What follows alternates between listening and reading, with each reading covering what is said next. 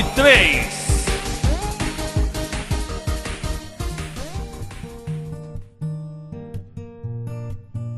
Catarina. Oi, Led. E, e se tu- tudo isso não fosse apenas um erro da Matrix? E, e vocês fossem apenas criações da minha cabeça? E você acha que teria a capacidade de criar nessa sua cabecinha uma pessoa tão maravilhosa como eu? Bom, talvez eu seja um gênio. Pode ter certeza, Led. Você não é um gênio. A noite fervia quando chegamos ao Místicos. O bar ficava no caminho do Mirante, já na parte alta da cidade, onde as casas se rareavam. Era possível, após as 10 da noite, acompanhar a romaria de jovens e não tão jovens subindo a montanha a partir da rua do cemitério. Quando os restaurantes e barzinhos começavam a atender os últimos clientes. Era hora de subir para o Místicos. Eu vinha abraçado a minha amiga Nicole, Karuma, a sua filha Manita. King vinha batendo papo com água de salsicha, e Catarina e Urubu vinham mais atrás, montado em seu estilo mais clássico de punk misterioso. Eu carregava uma garrafa de vinho nas mãos, passando de minuto em minuto para Nicole, que sorvia no gargalo e devolvia para mim. De longe já se ouvia o grave da bateria tocando em cima da montanha. Logo depois conseguíamos distinguir a batida do baixo e em seguida, já mais próximos, o som da guitarra e do vocal. Uma porção de gente ficava para fora, na calçada, bebendo e curtindo o som. Não cabia todo mundo dentro do bar. Do outro lado da rua eu vi lá dentro uma pista pequena de dança. Uma banda num pequeno palco tocava The Doors, enquanto uns loucos dançavam. Sorri e apertei meu braço em volta da Nicole, como nos velhos tempos. Ela sorriu e virou mais uma talagada do vinho. Urubu do outro lado observava sorrindo. Chamei-o, pois a bebida já começava a fazer efeito. Abracei os dois comigo no meio e disse: Eu amo, eu amo estar aqui com vocês. Eu amo vocês dois. E vocês se amam também. Por um momento, o olhar da Nicole cruzou com o do Urubu. Era a primeira vez que os dois se olhavam nos olhos, desde que a Nicole voltou. Karuma encostou para acender seu cachimbo e King veio dando um pulo em cima da gente, quase nos fazendo cair. Era a cara do King. Vamos dançar lá dentro? Propôs a Nicole puxando nossas mãos. Que isso, protestei. A maior molecada lá no meio. E o que que tem? Vamos! Continuou nos puxando. E logo o King começou a ajudá-la.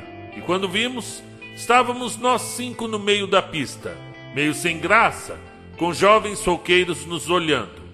Mas foi nessa hora que o King chamou o vocalista e gritou algo em seu ouvido que não conseguimos distinguir.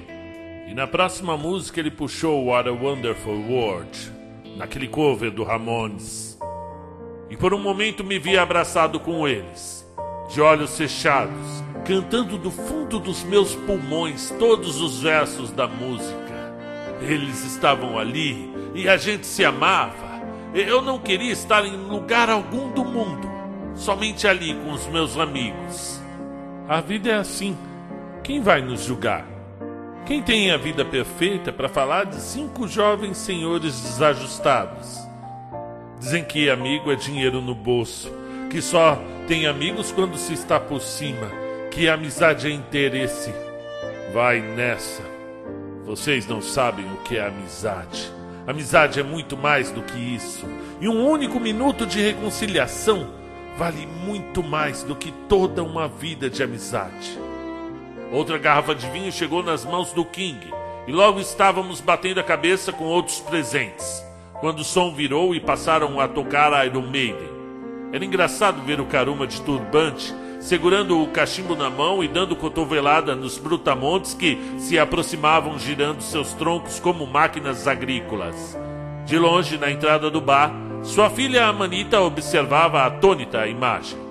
Ela não pôde perceber, mas eu que estava mais perto vi uma sutil, quase imperceptível luz emitir dos olhos e das mãos do Karuma. A Nicole, que na nossa época sempre foi a que puxava o bate-cabeça, logo ganhou força e se jogou lá no meio para disputar socos com os mais novos. Urubu de longe sorria e continuava distribuindo ombradas nos malucos. Voltamos por duas músicas a sermos crianças. E pode passar o tempo que for, sempre quando a gente estiver junto, a gente vai voltar a ser criança.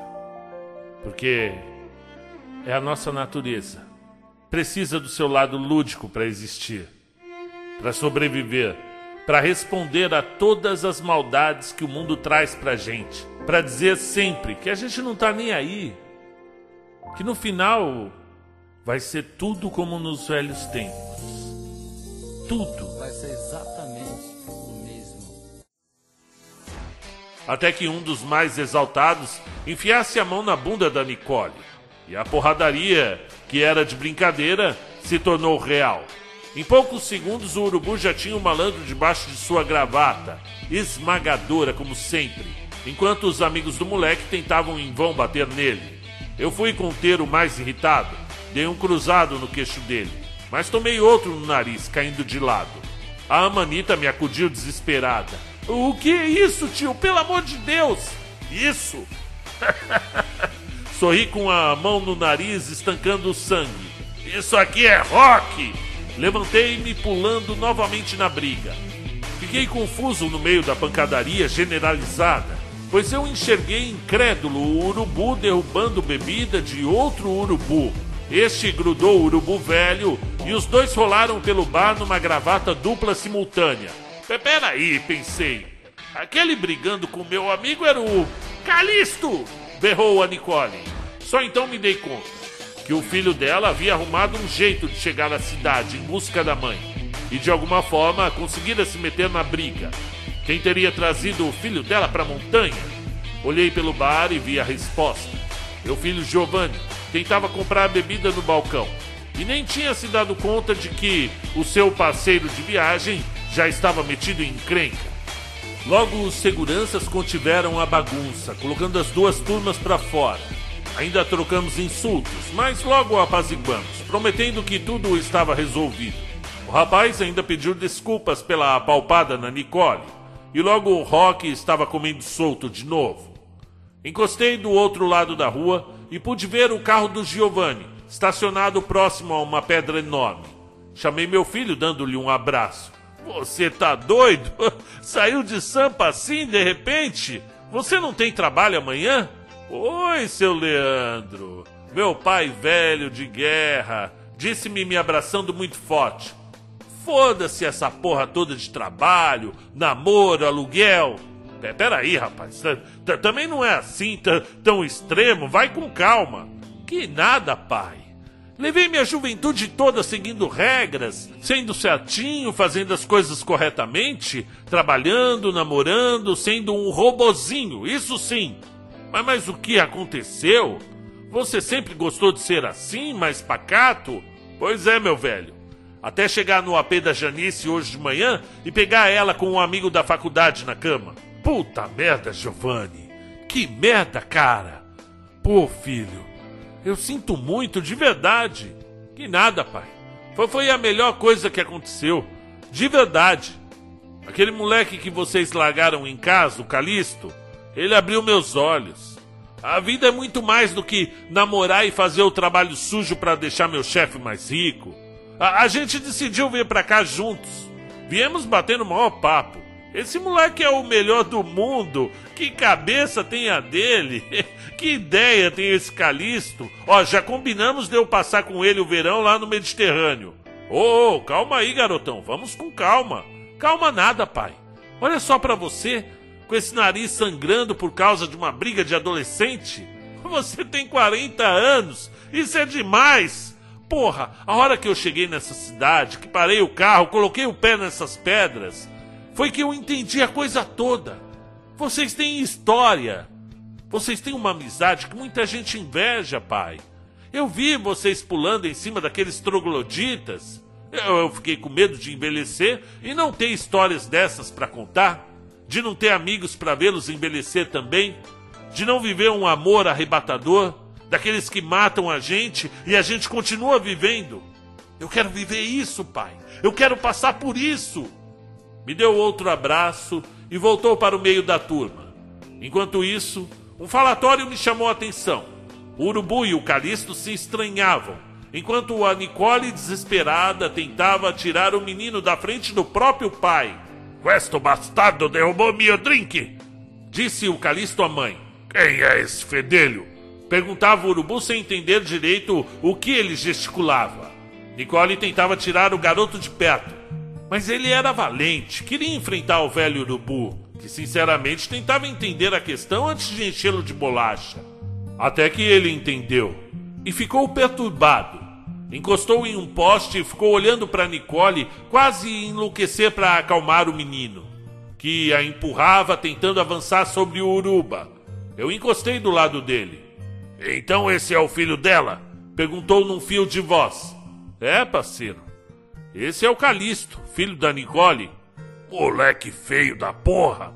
Grunhiu o urubu dando um passo para frente. Grudou o rapaz pelo braço e o encostou no muro, dando-lhe um enquadro. E aí, carcamano?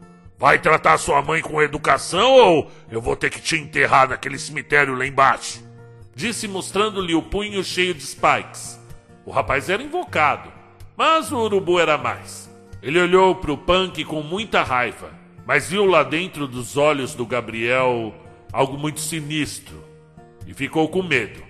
Realmente o urubu tinha um ar esquisito, como que de alguém que acaba de matar e sequer se arrepende. E sempre achei que, que o, o Gabriel, eu, eu, eu sempre guardei para mim, mas aqui falando para todos vocês nessa festa, vocês já ouviram todos os nossos segredos?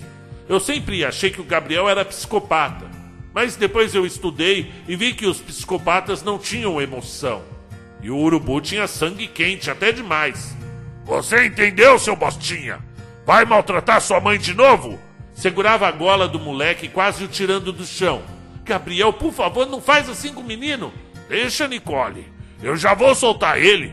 Então, carcamano, vai maltratar sua mãe de novo? Calisto finalmente estava sendo apresentado ao pai, mesmo sem os dois saberem. Urubu era uma pedra de sentimentos. Não percebeu o óbvio, que repreendia seu próprio passado, que estava tentando ensinar ao filho o que ele mesmo não tivera aprendido na idade dele. Bastara lembrar a forma que tratou o próprio pai quando descobrira a traição do velho. Pessoas cometem erros e ficam velhas o bastante para se horrorizarem com os mesmos erros, porém dos outros, que cometiam quando jovens.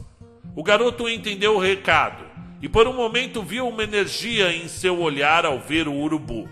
Calisto parecia admirar o velho com aquele moicano cinza e jaqueta de lona. O rapaz ainda deu um abraço na mãe, pedindo-lhe desculpas. O urubu sorriu. Toma, moleque feio da porra. Vai, pega essa grana. Vai comprar outro drink para você. E traz um para sua mãe também.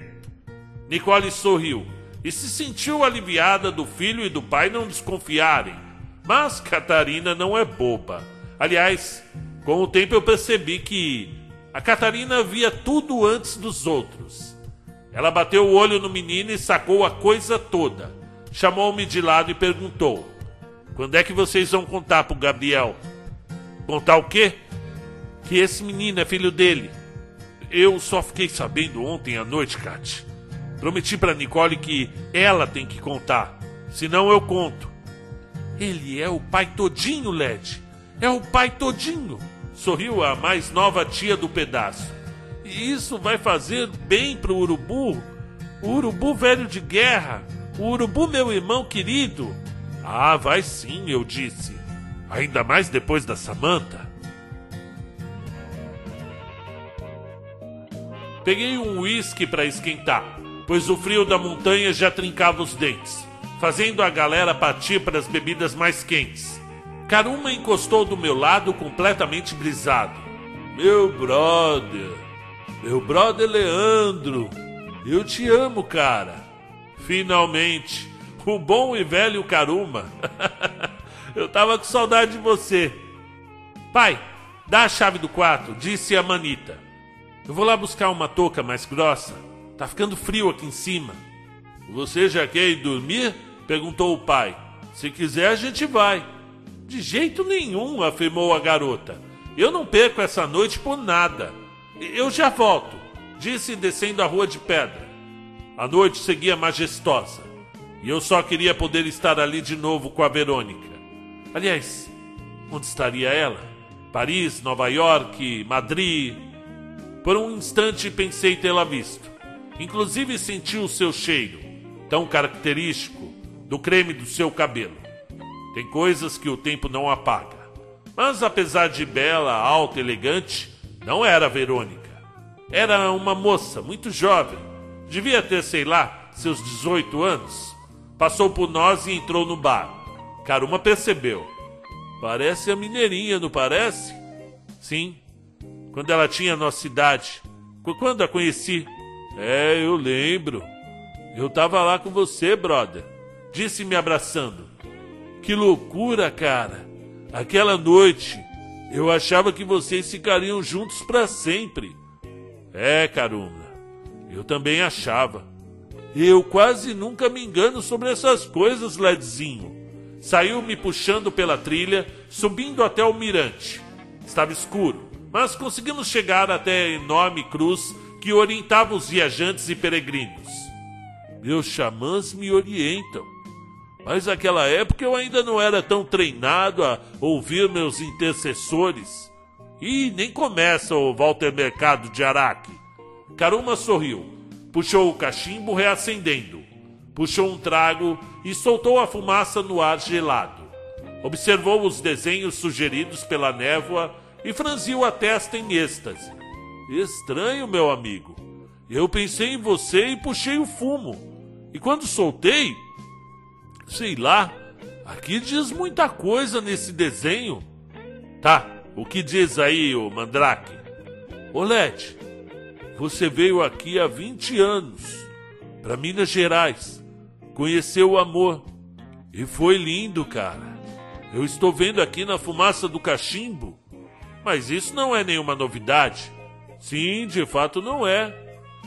O que eu tô achando estranho é que as brumas continuaram, continuaram a mostrar o seu passado e agora está parada no seu presente.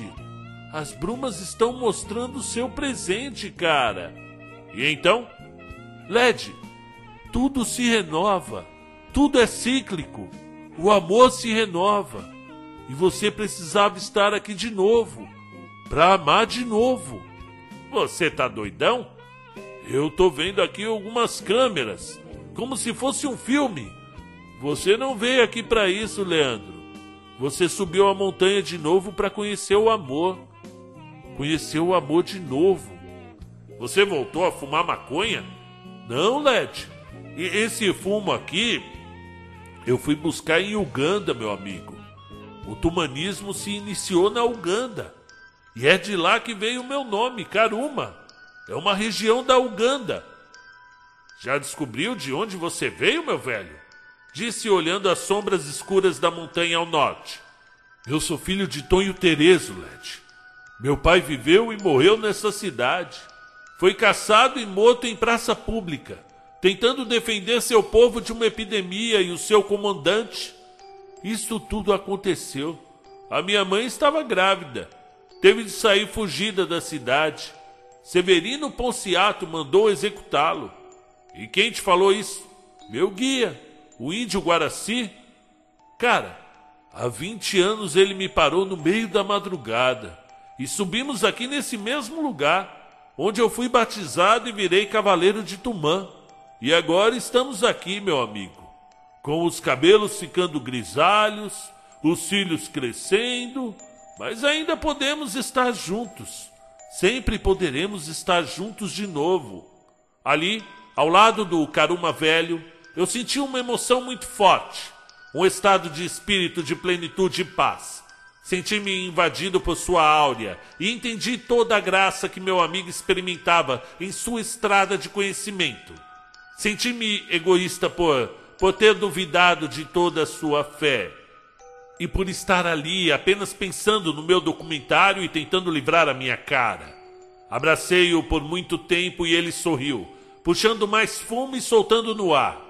O cachimbo está dizendo que existe um novo cavaleiro de Tumã na montanha. O povo está em festa. Que coisa linda, cara! Diz aqui que o líder que vai salvar a montanha já nasceu, o novo cavaleiro. Ih, Led, vai ter uma guerra.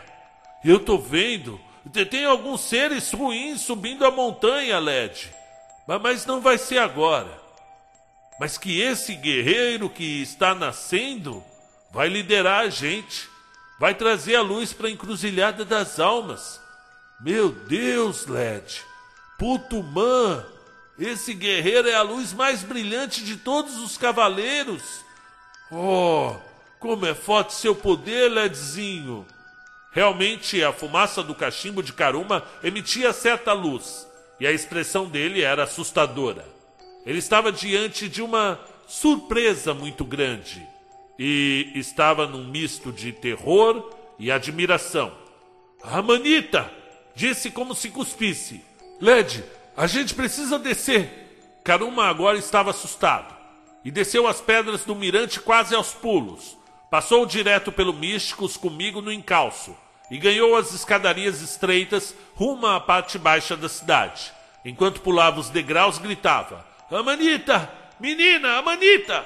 Sua filha estava parada no meio de uma viela deserta, com o olhar fixo num ponto indefinido. Seu rosto não tinha cor e os braços tremiam. Seu pai grudou em seus ombros, completamente atônito Filha, pelo amor de Deus, você está bem? O que fizeram com você, menina? Menina, minha manita, te machucaram? O que que houve? A manita permanecia em estado tétrico, parada ali, no meio da noite. Eu tive um déjà vu. A manita balbuciava em murmúrios a mesma frase. E sequer Karuma conseguia ver, de tão nervoso que estava. Calma, porra! Ela tá dizendo alguma coisa, fica quieto, Karuma! A manita continuava repetindo a mesma frase. E após alguns segundos em silêncio, nós conseguimos distinguir. Ela dizia: Eu não estou enxergando. Olhamos um para o outro. Não era possível. A menina apenas tinha descido ao hotel em busca da touca.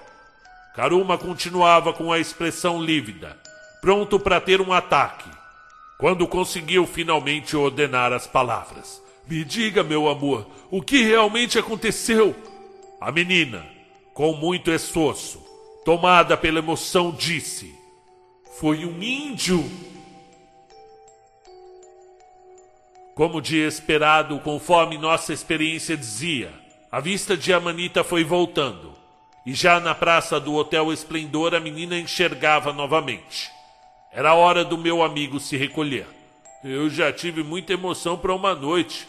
Está na hora de eu ir com a menina dormir, disse adentrando no saguão. Eu intervi. Caruma, você acha que o. o Guaraci? Eu acho que sim. Aliás, eu temo que sim, meu amigo. Respondeu quando viu a menina a uma certa distância, tombando de cansaço no sofá da recepção. Porém, se meu cachimbo tiver certo, eu temo pela vida da minha menina Continuou indo ao encontro da filha, sumindo para dentro do hotel. Uma névoa mais densa pairava sobre a praça. As luzes já estavam apagadas. Devia passar das duas da manhã. Muito cedo para um ser noturno como eu. Entretanto, Catarina vinha descendo no meio da neblina, sozinha. Fui ao encontro dela. Você sumiu? Achei que tinha ido dormir protestou esfregando as mãos dentro da luva de lã. Não sente frio? É claro, deve estar uns 5 graus. E olha que estava calor. Essa jaquetinha jeans não segura essa rajada de vento. É por isso eu vou voltar lá pro místico pra, pra bater meu punho no balcão e pedir um conhaque de alcatrão duplo, igual ao que eu tomo lá no casebre. Você tá louco? Daqui eu vou para debaixo das cobertas. De jeito nenhum, Catarina. Você é minha gente. Tem que me acompanhar para qualquer lugar. É, veja, disse apontando para a pequena câmera em meu peito. Eu ainda estou gravando. E eu estou com uma intuição muito boa sobre essa noite. O Karuma disse, eu acho que ele tem razão. Ele falou que eu vim aqui na montanha para encontrar o amor. Catarina sorriu timidamente e eu prossegui. Por isso eu estou muito confiante. Eu quero subir lá de novo no bar do rock e quando eu encontrar esse amor, eu espero que, que você esteja lá perto para dizer se, se ela vale a pena ou não. Catarina desfez o sorriso, olhou atravessado para mim e disse antes de entrar no hotel: Você não seria capaz de reconhecer um amor nem se ele estivesse em cima de um balão na Capadócia. E eu fiquei ali, no meio da calçada, sozinho.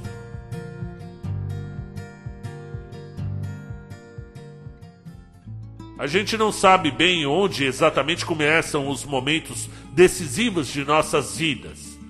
É difícil identificarmos qual é o melhor ponto para começar a se contar de fato uma história, onde começou a se desenhar um acontecimento. E talvez seja por isso que eu encontre dificuldades em começar a lhes, a lhes dizer como se iniciou a cena que preciso descrever. A cena que me colocou de frente com a Verônica novamente, após 20 anos. Mas antes eu. Eu preciso estar novamente no bar do Místicos. E foi o que eu fiz. A pista de dança tinha esvaziado um pouco. Bem, na verdade, sobraram apenas aqueles mais apaixonados pela noite. Do lado de fora, na calçada, restavam alguns malucos Gente feliz conversando e alguns já subiram a trilha da montanha de pedra para tocar seus violões, fumar ou fazer amor. Peguei uma cerveja e encostei numa coluna de madeira do lado de fora do bar, com vista para o palco. À sua frente observei Giovanni dançando com uma garota. Eu poderia estar um pouco inebriado pela bebida, mas reconheci que era a mesma moça que eu e o Karuma víramos mais cedo uma jovem muito bonita, com os longos cabelos castanhos descendo pelas costas. Ela sorria para o Giovanni, meu filho, e havia ali algo familiar, definitivamente familiar. Os dois se divertiam como a primeira noite de suas vidas. Dançavam em movimentos improvisados e explodiam em risos. Após a troca das músicas, uma mais lenta começou a tocar e me surpreendi com meu filho tão tímido a princípio, tomar a garota pelo braço numa dança carregada de carinho e emoção. Meu moleque estava vivendo seu momento. Beijou a moça de uma forma demorada e delicada, enquanto a banda tocava Iris do Google Dolls. Eu fiquei feliz assistindo. Era um beijo tão bonito. Todo mundo merece passar por isso. Mesmo que esse isso Vale causar anos de aborrecimentos com seus próprios sentimentos. Estava ali, absorto em meus pensamentos, olhando aquele novo casal quando senti alguém tocar o meu ombro. Era Nicole. Ela ficou ao meu lado em silêncio, como que observando para onde minha vista se dirigia. Sorriu por um momento e murmurou: Parece a. É, eu sei. Parece sim. Disse terminando de virar minha latinha. Eu acho que eu menti para você quando disse que nunca mais tinha procurado ela. Durante esses anos todos eu a procurei. E quando a Carmen foi embora, eu peguei um ônibus e fui para Bela Vista dos Pinhais. Fui na cara e na coragem. Cheguei praticamente no dia do segundo casamento dela. Cheguei a vê-la na rua com o noivo. Deve ter sido humilhante, suspirou Nicole. Ah, foi sim. Eu fiquei uma uma boa fase na bed, raspei meu cabelo, me tranquei em casa, deixei de me cuidar, dobrei o uso do cigarro, fiquei inchado, igual um daqueles bebuns do pé brilhoso, sabe? Não teve um conhecido, um parente, um transeúte que não tirou uma casca em cima do meu fracasso. Depois, bem, depois eu vim recolhendo os pedaços, vim reconstruindo, aos poucos aprendendo a desviar dos socos, procurando outras saídas, mas sempre a imagem daquela mulher, pintando no seu ateliê, me jogava para baixo de novo. É, eu acho que eu menti para você, Led, disse minha amiga olhando para um ponto específico. Era o urubu no balcão do Místicos, bebendo Coca-Cola como se não houvesse amanhã. O Urubu não bebia mais desde o, daquele Natal sombrio de 2006. Entretanto, de lá pra cá vinha tomando café e Coca-Cola em dobro. É, ele é durão. Mas você conhece o Urubu. A sua volta mexeu com ele. ele se deu bem, isso sim, disse minha amiga tomando cerveja com amargura no olhar. Ele viveu, se formou, casou. Minha vida na Europa foi uma merda. Eu não era dona do hotel porra nenhuma. Trabalhava de camareira lá. O dono, aquele escroto, tentava me assediar o tempo todo. E quando o Calixto nasceu, a gente dividia uma dispensa no subsolo. Eu acho que é por isso que ele é tão calado. Eu trabalhava o dia todo, o tempo todo. E ele ficava no, num quartinho do tamanho de um banheiro LED, vendo televisão o tempo todo, o dia inteiro. Anos depois, há um mês, quando recebi a carta da morte do meu pai, pensei: será que é essa a oportunidade que eu estava esperando? Mas o filho do dono do hotel, um imbecil com quem eu tive um caso, não queria que eu fosse embora de jeito nenhum da Itália. Eu tive que sair de lá escondida, Led. Aquele filho da puta chegou ao ponto de esconder meu passaporte. Caralho! E como você voltou? Ah, eu tive que dar um calmante mais pesado para ele e revirar aquela merda de quarto até achar. É, Nicole. Que azar com os homens, hein? E o pior de tudo, olhando para esse creep, eu penso: Meu Deus, será que nunca vai passar o que eu sinto por ele? Esse maluco tá ficando velho e continua feio como um urubu. E, e olhando assim para ele, meu Deus, Led, esse é o meu Gabriel, é o meu urubu se arrependimento matasse? Sei lá, Nicole. Se eu tivesse a chance de ficar com a mulher da minha vida, eu não iria desperdiçar. Olhamos do outro lado da rua.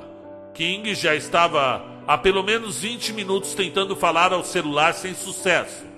Encostamos do seu lado. Ele parecia nervoso. Praguejava aos ventos enquanto descava. Colocava o aparelho no ouvido para dali a pouco praguejar de novo. Não atendeu ainda? Perguntou a Nicole, estendendo a lata de cerveja ao amigo. Ele quer me deixar maluco? Respondeu King, apertando o celular entre os dedos. Já considerou que ele possa estar dormindo? Perguntei. Já passam das três. Você não disse que ele estava atolado de trabalho? O Felipe está brincando comigo. Ele está testando minha paciência. Ei, calma, Ralph. Nicole colocou-se em sua frente, pois nosso amigo estava ficando fora de si.